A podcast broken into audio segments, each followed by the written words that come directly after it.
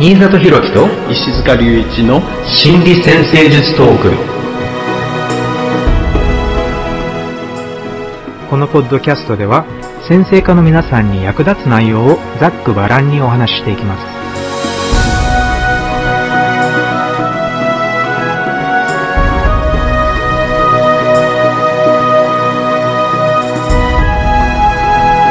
はい、皆さん、こんにちは。新里博樹です。こんにちは、石塚隆一です。よろしくお願いします。よろしくお願いします。はい、今回は12サインと成長の方向性、カニ座の天体というテーマでお送りしていきます。はい。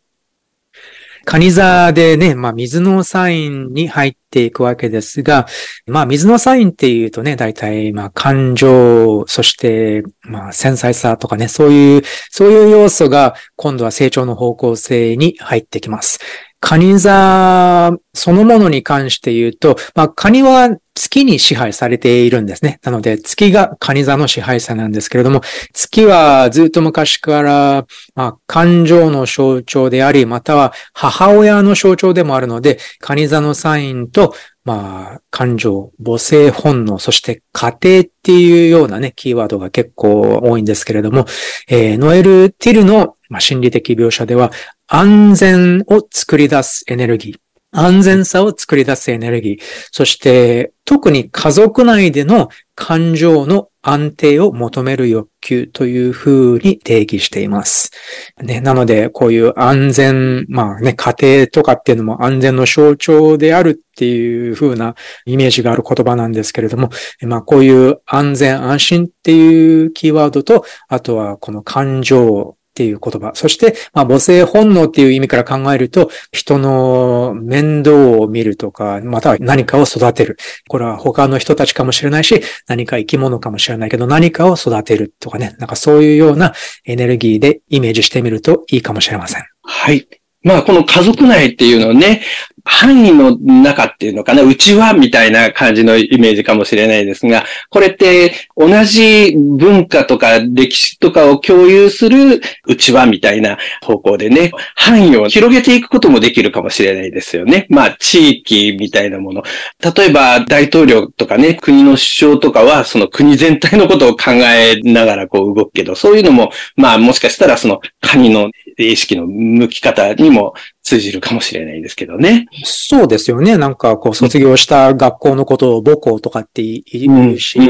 またはまあ自分の地元のチームをね、野球チームを応援したり、または、うん、なんかワールドカップとかだったらね、自分の国のチームを応援したりする。こういうのもやっぱりなんかちょっとね、家族関係を感じさせる、そういうエネルギーかもしれませんね。はい。あとは、そうですね、看護婦とか癒してっていうイメージもカニ座には存在するんですけれども、これはおそらく癒しのエネルギーの源として感情、感じる力っていうのが関わっているんじゃないかと私は考えています。っていうのは、心理療法ではよく言われることなんですけれども、まず感情を感じることで癒すことができるっていう原則があります。うんえーこれはつまり、抑圧っていう言葉をよく使いますが、抑圧された感情っていうのは感じることはできないんですよね。っていうのは、まあよくあるのは、まあ、子供の頃とかに経験したトラウマとか、あのまあすごいなんか恐怖心だったり、怒りだったり悲しみっていうのが子供の心ではとてもこうプロセスできないから、扱うことができないから、まず無意識のうちに心を守るために抑圧する。で、抑圧すると何も感じないんですね。だから、そういうふうにして心を守って大人になっていくんですけれども、ただ、抑圧されてきた感情がなくなるわけではない。だけど、そのじゃあ抑圧を解くっていうことは、その昔、フルに感じることができないくらい強かったこの剥き出しの感情を実際に感じる必要がある。で、こういう心理療法のプロセスは感じることで癒すことができるんですよっていうね、そういう感じで、この癒しのプロセスが進んでいくんですけれども、なので、カニ座と、まあ、カニ座とあと、まあ、月そのものですよね。天体っていう月そのものの成長の方向性っていうのは、こういう自分の剥き出しの感情、生々しい感情っていうのを体験することで、心を癒すプロセスっていうのがある。で、だからそういうプロセスと、この星座の成長の方向性っていうのが関係しているんじゃないかなと思っています。はい。まあね、この10個の天体、みんなあの、何かしらのこう光を持ってるんだけど、そのうちの太陽と月っていうのはとっても大きな光を、まあ心の中を照らし出す大きな光になってると思うんですが、その月の光を心の中のいろんなところにこう当てていく、まあ意識的に当てていくみたいな感じのイメージかもしれないですよね。うん。なので、まあ、よくね、心理先生術と言いますが、特にこう心理的なものとつながる、まあ、水のサイン全体に言えることなんですけれども、特にカニ座はね、そういうサインかなって考えています。ただね、あの、カニ座だとやっぱりカニのイメージがあるので、これもすごく面白いんですよね。はい、カニっていうと、まあ、なんか結構食べ物として認識している方が多いのかもしれないけど、うん、ね、あの、柔らかい肉が内面にある。だから柔らかい内面があって、でもそれだけだと生きていけないから、柔らかい内面を硬い甲羅で覆っている。っていうこと。なので、これが、まあ、カニ座の基本的なイメージで、とても柔らかく繊細な内面っていうのがあって、でもその内面を剥き出しにしてしまったらものすごく傷つくことになって生きていけなくなっちゃうから、だから傷つきやすい感情を守るための、まあ、鎧としての甲羅が必要になってくるっていうことです。うん、うんだから、カニ座の、まあ、特にたくさんの天体、または、まあ、カニ座のテーマが強調されている人のホロスコープにおいては、やっぱり何らかの形でそういう甲羅が必要になってくるんではないかっていうこと、それが一つ。で、まあ、ここで、このカニ座のイメージのキーワードである家とか家庭っていう言葉が多分大きくなってくるんじゃないかと思うんです。もちろん自分個人としてのまあ、鎧みたいなね、ガードになってくれる、そういうものも必要なんですけれども、ただ仕事が終わった後に、こう、家に帰る。ね、そして家庭の中で、こう、一息ついてガードを下ろすっていう。なんかそういう家そのもの、家庭そのものが自分を守ってくれる、安心を与えてくれる、そういう空間であるっていうことが多分、こう、重要なんじゃないかなと思うんです。なるほど。はい。まあ、で、家、家庭っていうのはね、帰って寝て、その一日のエネルギーを復活させる、そういう場でもあるわけですよね。うんうん、回復の場所っていうことですよね。はい。はい。で、そう言われてみると、確かにこのカニ座が、例えばこの看護婦癒してっていうイメージがあるのは、じゃあ他の人たちにその回復のプロセスの手助けをしてくれるっていう、他の人たちにそういう効果を与えることができるっていう意味もちょっと秘めているのかもしれませんね。はい。それにその回復の場所としては、あの、しっかり外からね、こう、寝てる間にその外敵がこう襲ってくると大変ですからね。まあ、慣れて安心できる殻があるっていうところもね、とっても重要になるかもしれないですね。ですよね。まあ、自然界でもよく聞くんですけれども、ほら、熊とか鳥とか何でもそうだと思うんですけど、自分の小さい子供を守るためにものすごく激しく戦うのは母親の方なんだっていう、なんか、ねうん。そ、そういう動きがありますよね。だから、熊とかで言えば母熊がこう子供の熊を守っている状態の時にはものすごく攻撃的になるとかって言いますよね。うん、うん、だから、そのためのなんかちょっと攻撃本能みたいなのもちょっとあるのかもしれないけど、うん、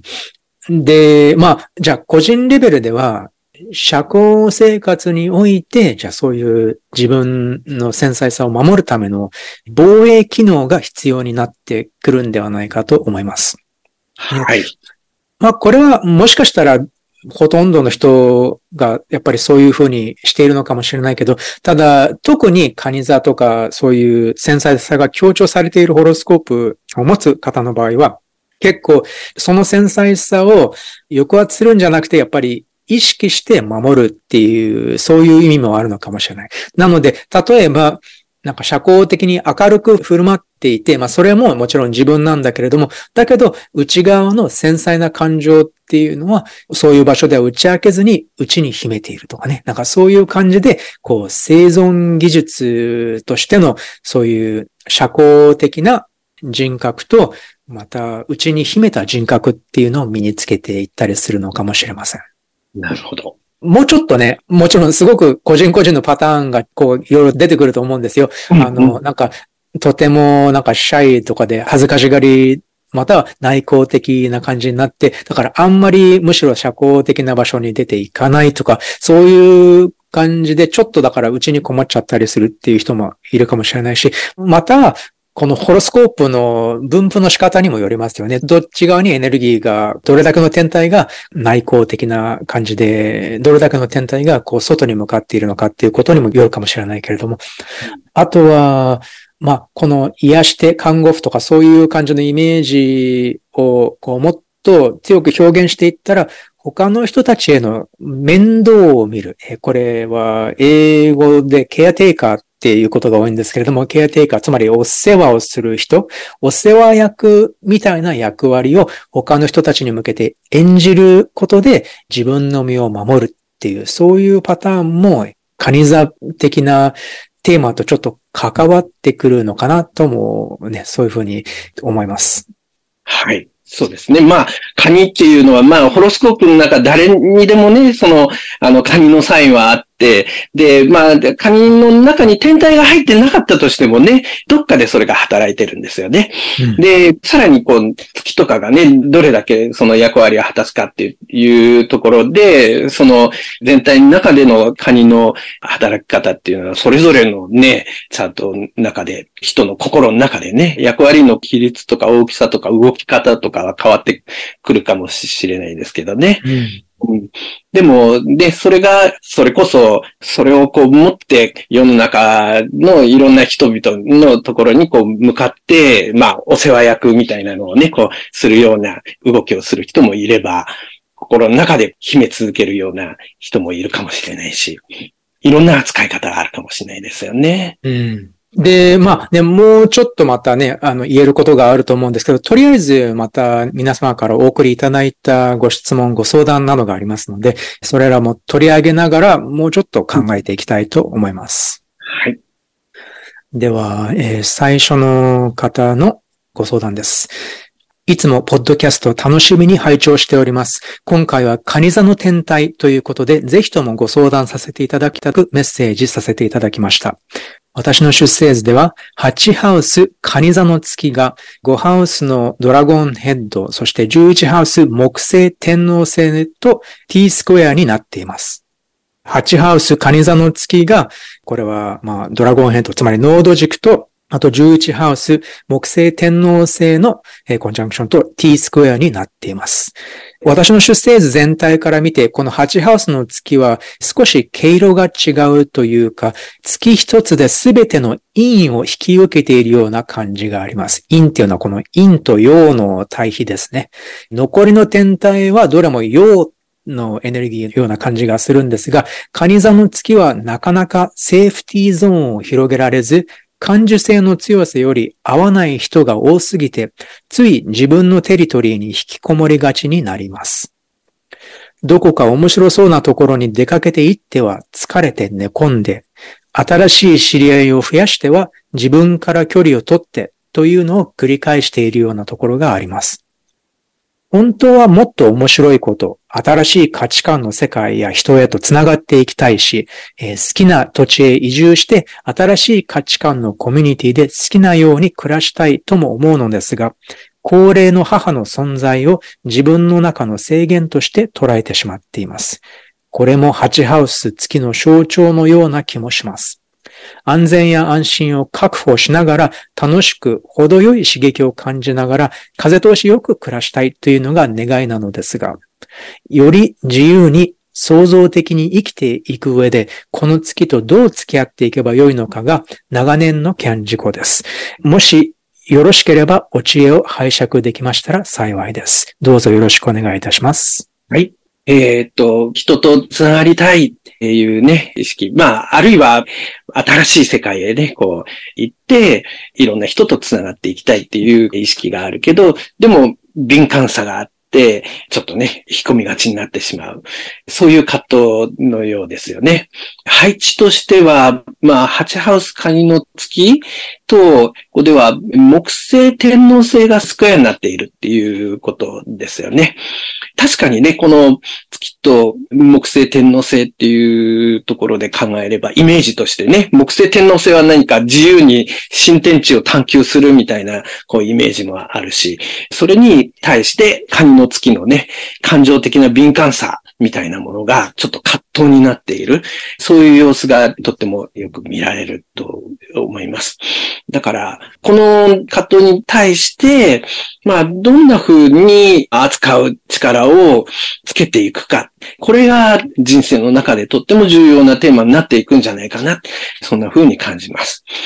それで、えっと、ホロスコープ全体をこう見ると、東半球の方に天体が結構偏っています。なので、今、まあ、このような葛藤、これはホロスコープ上にあるので、おそらく幼少期から何らかの形でね、こういう葛藤、緊張を感じて過ごしていたのではないかと思うんですが、その中で、じゃあそういう緊張を感じたときに、東半球の方向、ちょっと防衛的に心の姿勢をね、作っていった様子も考えられるかもしれないんですよね。だから、新たな方向に向かって、こう、探求する。そして、感情的な敏感さがあって、それが関わってね、緊張になった時に、本人の中ではちょっと防衛的に引きこもりながら、これはね、もしかしたら、ご質問の言葉の中にもある感受性の強さゆえ、合わない人が多すぎて、自分のテリトリーに引きこもった方がいいな。そういうふうに幼少期は繰り返し、こう、自分を守るためにね、そういうふうに感情を形成していったのではないかなっていう気がするんですよね。そこで、えっ、と、改めてね、で、ホロスコープをさらに見てみると、アセンダントがサソリ、それからこのカニの月も8ハウスに入っているっていうところもあるんですよね。だから、そこから考えると、これはカニっていうのは、同じ水のサインの中で、まあ家族とかね、自分と似たようなね、感情、歴史とかね、文化とかを共有している人々と繋がって安心感、安全を感じていく。そういうテーマなんですが、サソリの方はね、ハチハウスとかね、の方は、これは自分とは異なるね、背景を持つ人と、経験とか歴史とかをね、共有しながら、理解しながら繋がっていく、えー、そういうテーマも考えることができるんですよね。それが、サソリ的な、ハチハウス的な、まあ、変容、脱皮みたいなものに繋がっていく。まあ、それを通してだんだんだんだんと共有できる範囲の、こう、広さがね、こう、テリトリーがこう、広がっていくっていうことにも繋がっていくんじゃないかな、えー、思うんですよね。で、それを考えると、実はね、えー、人々誰もが心の奥には感受性の強さをね、奥の方で抱えているかもしれない。で、いろんな人々はいるんだけど、中にはね、思い切って交流をしてみると、その中には共有できる人もいるかもしれないですよね。えー、そういうような形で思い切ってね、探求して、それは新天地を探求する力でね、こう進めることができるかもしれないし。で、さらにね、それで自分とは違う経験を持った人のいろんな気持ちを共有して話を深めて、それでいろんな繊細さや、敏感さを共有できると、それがまた一つ先のね、成長につながっていく、そういうようなね、ところを一つテーマとしてね、考えてみてもいいんじゃないかなと思うんですよね。幼少期にはね、大人になる前の環境の中でね、なかなかまだ人生の経験がね、それほど深くないと、いろんな人々がいる、その人々をこう、理解するための土台みたいなのがまだ形成されてないから、なかなかね、そういうところまではね、えー、難しかったかもしれないですが、まあ大人になるとね、もういろんな人が世の中にいるんだな、それでも人間っていろんなところ共通なところを持っていて、もしかしたらね、通じ合うことができるかもしれないな、みたいなところは理解できたり、理解する素地ができてきていると思うんですよね。だから、その表面的な部分をちょっと乗り越えてね、そこにもしかしたら少し努力をする必要があるかもしれないですが、それで頑張って、その努力はもしかしたらね、この新天地を探求する努力のちょっょっとした延長でね、深めていけるかもしれないですけどね。それを乗り越えて交流してみて、で、それでこう、なんか発見していけると、まあ、もともと最初はね、月と木星、天皇星、これが葛藤として感じられていたのが、それが両方ともがね、結びついていく一つの構図がね、成長とともにそれが進んでいく様子が、ちょっとイメージできるんではないかな。そんな風に感じました。うん、素晴らしいと思います。このね、他の人たちとの価値観の共有を通じて、こういった、まあ、新天地、新たな、まあ、人間関係っていうのが、おそらくより深く楽しめるものになっていくのではないかっていう感じがします。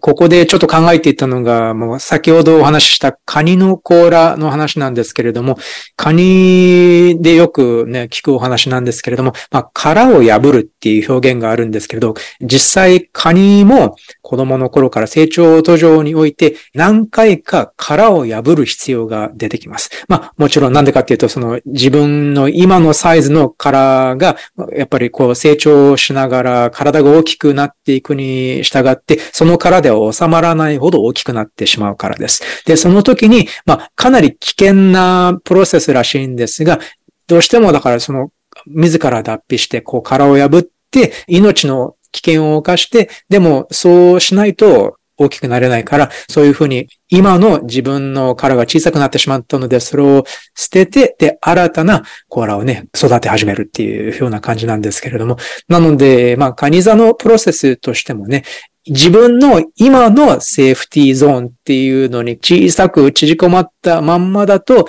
やっぱりそれ以上の成長っていうのはね、なかなかできない状態が続いてしまっている。なので、もしだから今ここでちょっと自分が何かにぶつかっているなって成長を妨げているものにぶつかったなって感じたら、じゃあ多分そこが自分の殻をまた破っていかなければいけない。で、新たなおっしゃる通りセーフティーゾーンを広げるっていうことが求められていると思うんです。で、ここで多分ホロスコープがヒントになるのは、この月、カニ座の月が8ハウスにあるっていうことですよね。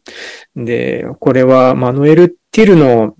よくお話ししていた内容で、8ハウスの月っていうのは結構閉じ込められているような感覚だっていうようなね、お話をされるんですけれども、これって、まあ、8ハウス自体が結こうそういうちょっと深い部分、心の深い部分に関わるっていうことが多くて、よくあるのはやっぱりそういうトラウマとか何かね、深い感情っていうのを経験して、それがまあ、未処理のものであるっていうことが多いのかもしれない。で、じゃあ、この閉じ込まれた月を解放するには、じゃあ、その子供の頃とかに自分が経験したそういう辛い感情なのと、一旦そういうものと自分の心を掘り下げていって向き合う必要があるのかもしれない。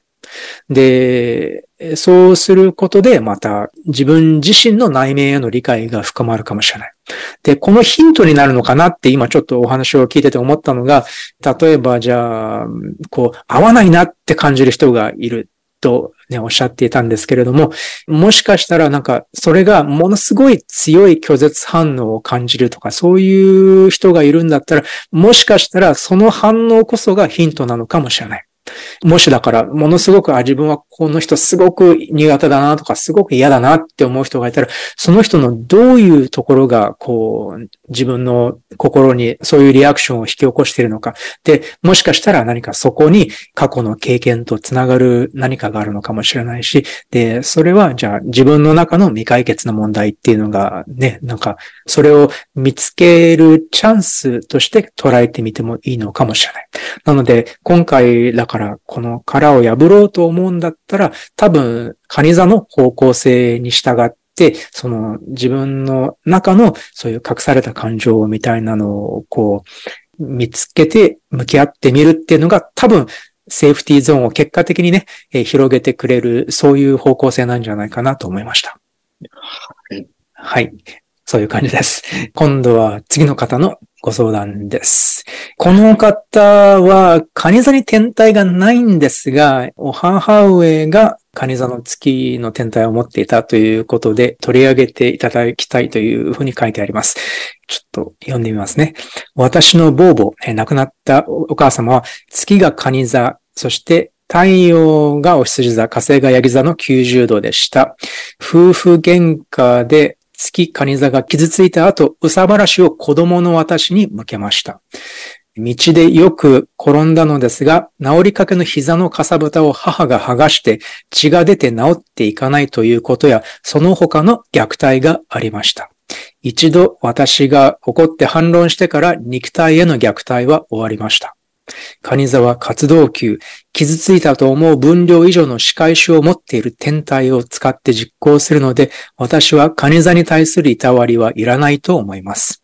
ギリギリで傷ついて頑張っているところに、主婦体質で自分が弱いと思い込んで依存し、共感いたわりを求めてきます。金銭サポートを私に言ってくる先生術やクリスタル、スピリチュアル関係の先生はほぼ月カニ座です。勧誘商法や詐欺商法に近づいてきたらご縁は終了します。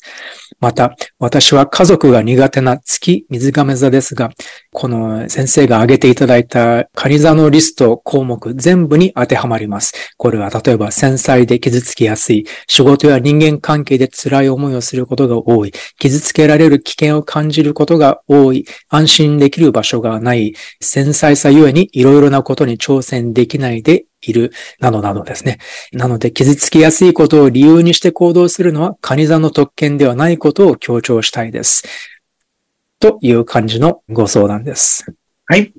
えっ、ー、と、まあ、ご自身のホロスコープ上にはカニ座の天体はないっていうことですが、でもね、お話を伺ってると、そのカニのテーマをとってもね、強調されて経験をされたようです。だから、お話の中にもありますが、月は水亀でカニに天体はないのですが、このカニの特徴として話に上がっている部分が全部当てはまって、そのテーマを強く意識しているっていうことですよね。まあ、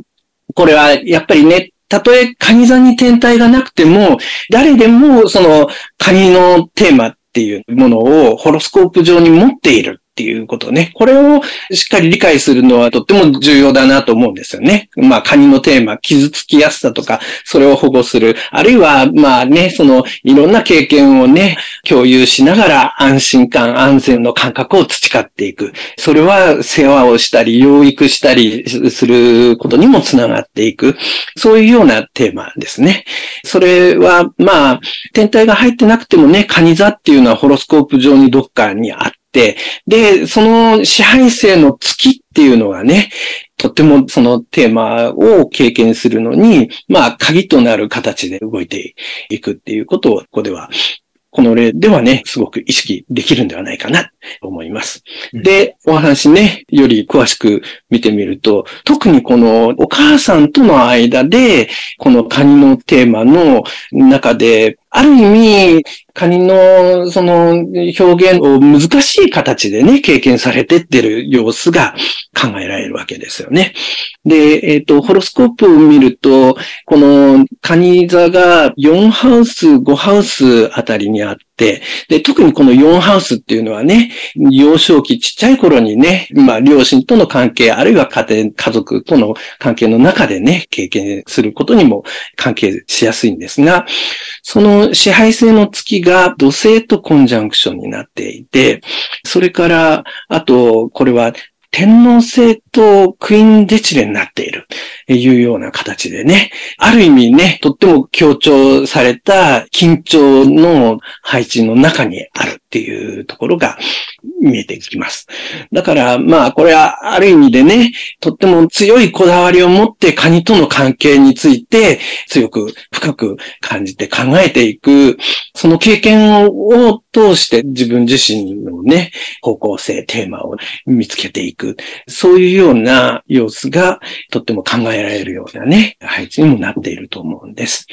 だから、ここでカニに関するテーマについて、しっかりと理解を深めていく。それは一つね、重要なポイントになるんじゃないかな、というふうに考えられます。このホロスコープは、さらにね、全体的に見ると、東半球、南半球が強調されているんですよね。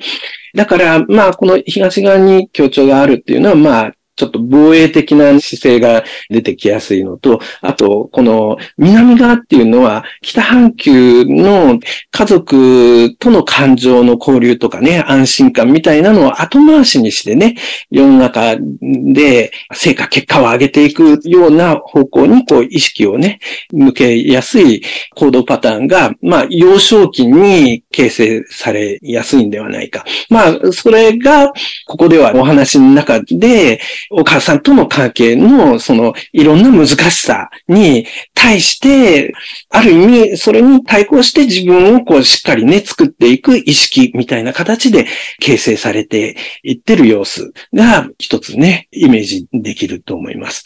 で、さらにね、じゃあ、大人になってね、そういう幼少期の状況とはね、違う環境の中にね、来て、特にその自分自身でね、こういろんなことをこう選択してこう動けるようになった、その状況の中でね、改めてね、今度はこう幼少期にこう手が届きにくかったね、いろんな人々と、こう、手を組みながら、安心安全の、その場所を、こう、培っていく。そういうテーマにもね、気持ちをだんだんと向けられるようになっていくと、より深い人生の成長につながっていくんではないかな、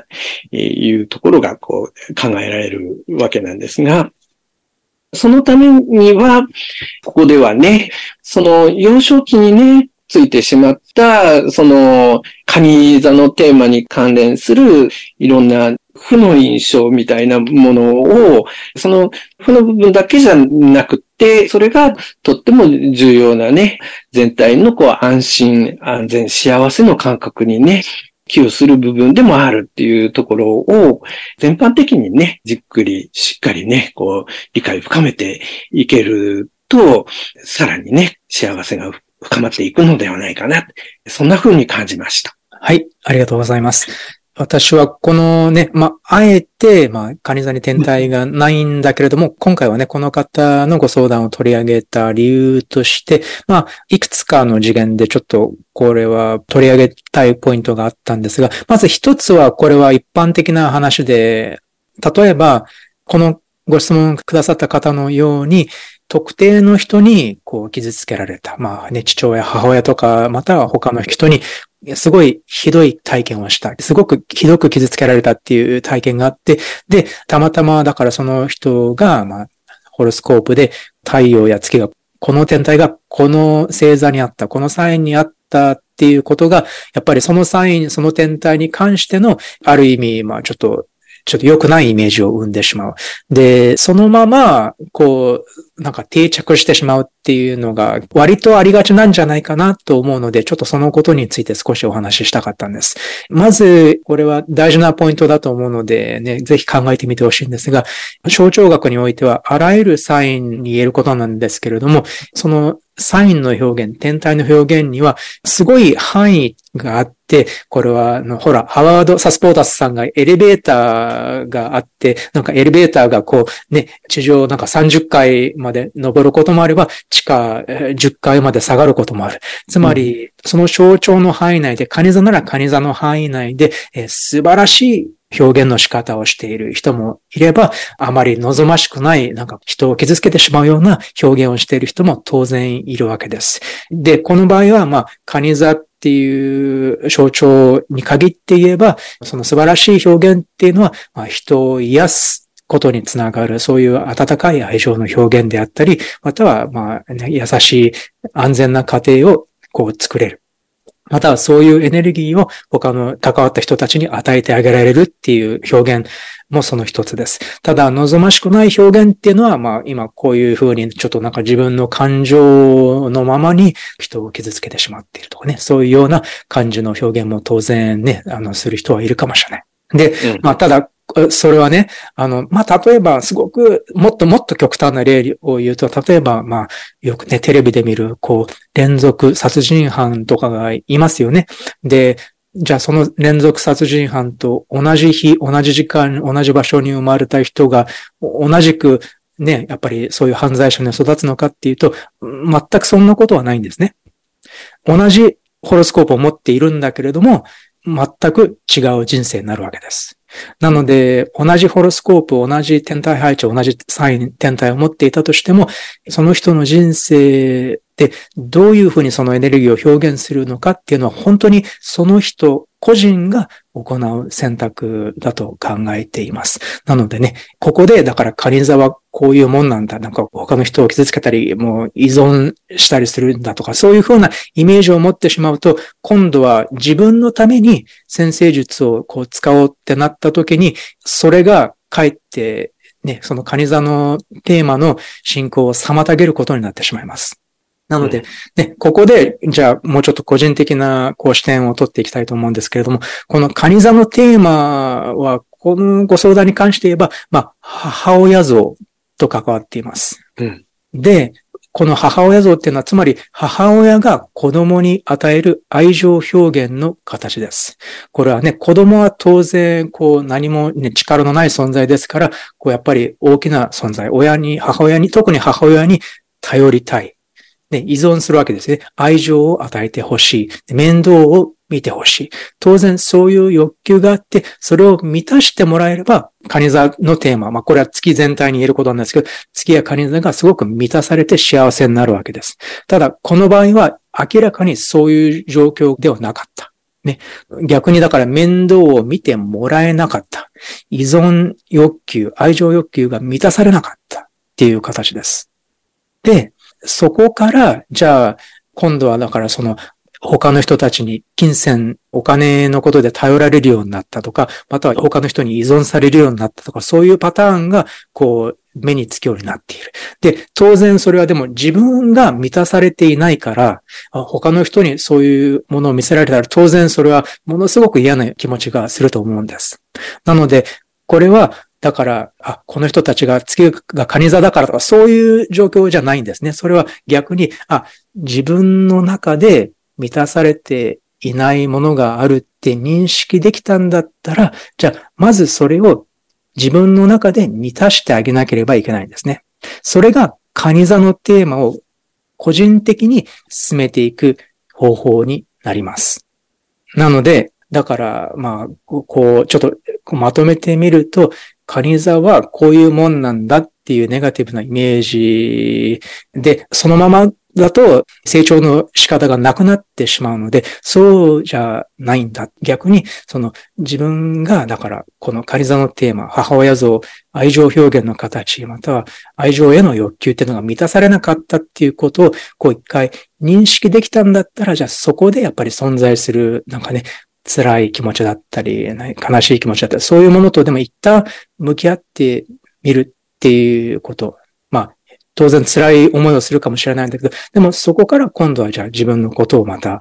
どういうふうにじゃあ満たしてあげればいいんだろうかっていうふうな感じで、ね、そしたら逆にね、そういうふうにプロセスが動いていったら、そんなに他の人たちの依存欲求に対してあまりだから良くないリアクションがこう心の中から湧き上がってくるっていう、そういう心の動きはもうなくなっていく、解消されていくと思うんです。なんでかっていうと、自分の中でその問題が解消できたからです。うん深いですよね。うん、やっぱこのホロスコープっていうのは、やっぱり他人をこう評価する道具っていうよりは、自分自身、あるいはその人自身の主観に沿ってみて、それでどう充実を深めていくかっていうことを理解する道具みたいに考えていくと、いろいろね、洞察につながっていきそうですよね。はい。なのでね、まあちょっとね、聞きにくいと感じる方たちもいるかもしれませんけれども、でも大事なポイントだと思ったのでね、今回あえて取り上げさせていただきました。はい。はい。えっ、ー、と、では、これで最後にしようかなと思います。じゃあ、もう一人取り上げてみます。新里先生、石塚先生、こんにちは。毎回様々な方の問題とその回答を聞かせていただき、とても勉強になります。ありがとうございます。私はカニ座のアセンダントを持っています。幼少期、家では親が来たら素早く道を分けないと突き飛ばされていました。二つ違いの妹は切れやすく、幼い時からハサミを投げたり、小中高と包丁を振り回していた人だったため、私は20代、30代になっても妹に襲われる悪夢を見ていました。最近でも通り魔的事件の報道に接すると思い出すのか悪夢を見ます。同じ兄弟でも私は包丁を振り回すなんて恐ろしくてできません。幼少期、祖母に預けられていたのですが、祖母が見ているテレビのワイドショーに、鬼姑やベトナム戦争などが出てきて、とても怖かったのを覚えています。両親と祖母から言葉の暴力も受けていました。大学受験でビジネスホテルに一人で泊まった時、とてもほっとしたのを覚えています。また、大人になってからも会社の帰りの地下鉄などで痴漢に何十人も会っています。さすがに最近は気をつけていることもあり、会わなくなりましたが、不穏なエネルギーを発している人がいるとゾーッとします。子供の頃は親がタフネスを要求し、優しさや繊細さなどには全く価値を認めなかったので、意識してタフになろうとしていましたが、それが良くなかったことがわかり、最近では自分の身を守るためにも繊細さを活かすことを心がけています。カニザノアセンダントは先生術のコンサルテーションなどで自分を無にしてクライアントさんの相談に応える点では役に立っているように思いますが、このように危険な目に遭いやすいこととも関係しているのでしょうか？何かカニ座特有の危険に対する対処法などがありましたらご教示いただければ幸いです。はい。このカニ座のアセンダント、あるいはカニの協調が危険な目に遭いやすいかっていうことですが、実際にはね、統計取って調べてないので、わ、からないんですが、おそらく危険に合う確率っていうのは、まあ、誰も同じような確率を持ってるんじゃないかっていう気はするんですが、ただ、カニが強調されていれば、その危険を危険として意識しやすい、そういう敏感さはあるんじゃないかなと思うんですよね。だから、あの、もしかしたら同じように近くに危険そうな人がいたっていうのがあったとしても、カニの人は、あ、危険そうな人がいたね、いうふうに言うかもしれないけど、他の、それほど敏感じゃない人は、え、そんな人いたっけ？みたいな形でね、そういうところで、まあ、危険に遭いやすい感覚がより強いように感じるかもしれないっていうことじゃないかな。えー、危険を認識しやすい敏感さがあるんじゃないかと思うんですよね。で、そうすると、じゃあ、カニの危険に対する対処法っていうところで考えたときには、まあ、危険を意識しやすいっていうことは、その危険に対して備えやすいっていうことでもあるので、その危険に備える力をしっかりつけていく。まあ、危険をこう、まずは察知する力をしっかり働かせて、で、それに対して備える力をつけていくっていうのが、まず、そういうことだと思うんですよね。で、そのあたりね、お話の中では、その繊細さを活かすことを心がけているっていうことなので、まさにね、それをやっていらっしゃるんじゃないかなというふうに感じました。そしして、えっ、ー、と、このお話の中でね、小さい頃のね、状況などが出てきたんですが、ホロスコープを見るとね、これは4ハウスにとっても強い強調があるんですよね。太陽、冥王星、水星、天王星、月とね、5つの天体がこう入っていて、で、さらにこの太陽が4ハウスのカスプにあるんですが、3ハウスの支配線になっていて、そしてノーアスペクトにもなっているっていう状態でね。なので、まあ、ここでは兄弟、妹さんがちょっとね、包丁を振り回していたみたいなところで、その幼少期の家族の中での体験としてね、強い印象を持った経験をされてる様子っていうのが見えてきます。そして、アセンダントがカニで、その支配星の月も、その、ヨンハウスの中でね、一緒にあって、で、その月が天皇星と一緒にこう入っていて、だからいろんな状況にね、とっても敏感になりやすい、そういうアンテナを張っていく、そういう力もね、そういう環境の中で身につけた様子もこう感じられるんですが、それとともに、この月が逆光の土星とクイーンデチレになっていて、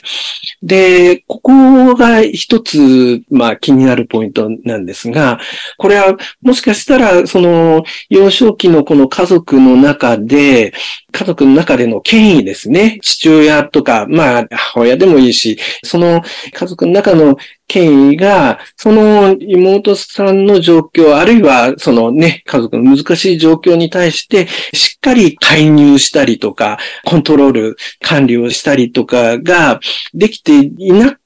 った様子をこう経験しているかもしれない。そのために、それはだから、なんていうのかな、その、しっかりとしたルール、秩序が、ちゃんと自分のために働いてくれにくいんだって。それは、あの、家族だけじゃなくてね、もしかしたら、大人になって、だんだん社会の中でもルールがちゃんと守ってくれないかもしれないぞ、みたいな形の感覚っていうのを感じ続けやすいんではないかな、というふうな気がします。なので、まあ、これは、ホロスコープ全体的に北半球の方に、とってもね、強調があるので、だから、いろいろ幼少期の経験、感情が動くと思いますが、一旦その経験の生々しい感情から少し距離を置いてみて、それでいろいろ社会的な視点の中で、それをちょっと客観的にこう振り返ってみる。で、それはもしかしたら、その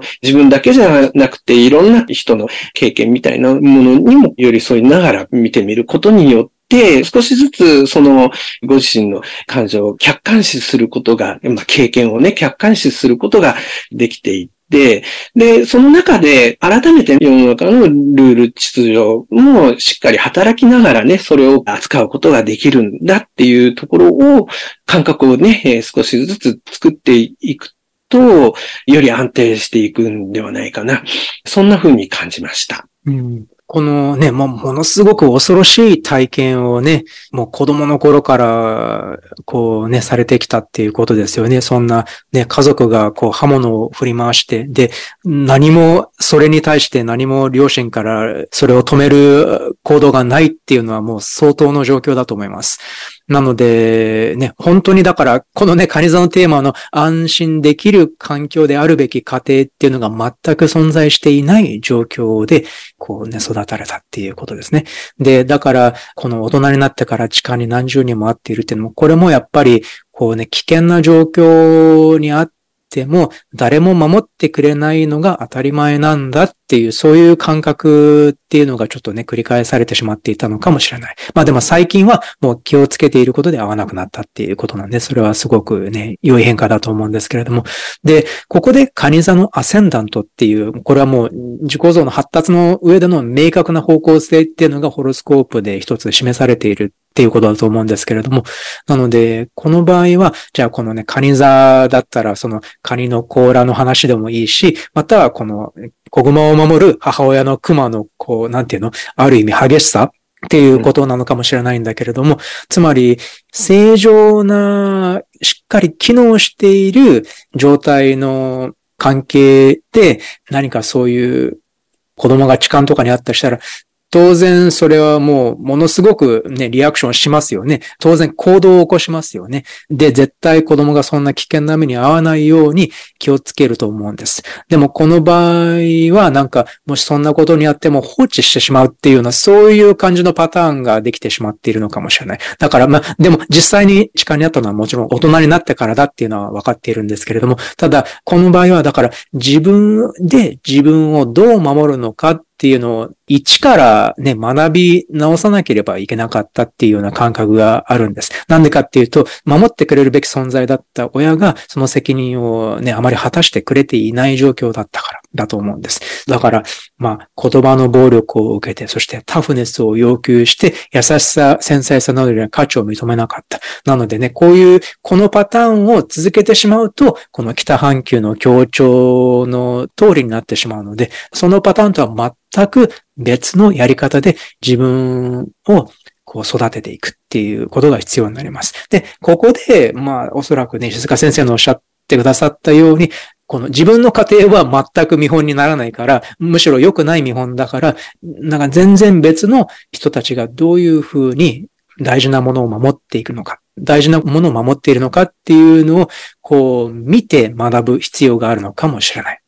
それは、例えば、まあ、友人とかの家庭で子供をどういうふうに守っているのかとか、または自分自身をどういうふうに危険から守っているのかっていう、まあ、いい例は多分ね、探せば身近に結構あるんじゃないかと思うんです。そういう方向性だからです。なのでね、カニ座っっていうイメージを意識するんであれば、じゃあどういうふうにもっと自分にいい形でそのカニの甲羅っていうのをこう身につけていけるのか、またはこの母熊が子熊を守るような形でそれだけの自分の強さを身につけていけるのかっていうね、そういうなんかね、この二つのイメージをちょっとね、思い浮かべて、自分は守るべき存在なんだっていうことをしっかり意識してみればね、また危険への対処法っていうのがね、まあもうすでにできてきている途中だとは思うんですけれども、またもっともっと自然にできてくるようになるのかもしれないなと思いました。はい、まさにですね。はい。という感じですね。うん。今回はじゃあこういう感じだと思います。まあね、カニ座の天体をね、お持ちの方の、まあ、共有するテーマじゃないかなって思った、この、まあ、家庭に関するテーマ、安心、安全に関するテーマ、そして感情、またはもしかしたらね、母性本能、母親との関係とかってそういうのも入ってくるかもしれないんですけれども、今回また取り上げたお話の中でお話しした内容がまたね、皆さんのホロスコープの中の、まあ、月であったり、カニ座だったりをより深く理解する助けになればすごく嬉しいです。また今回も最後までお聞きくださりありがとうございました。どうもありがとうございました。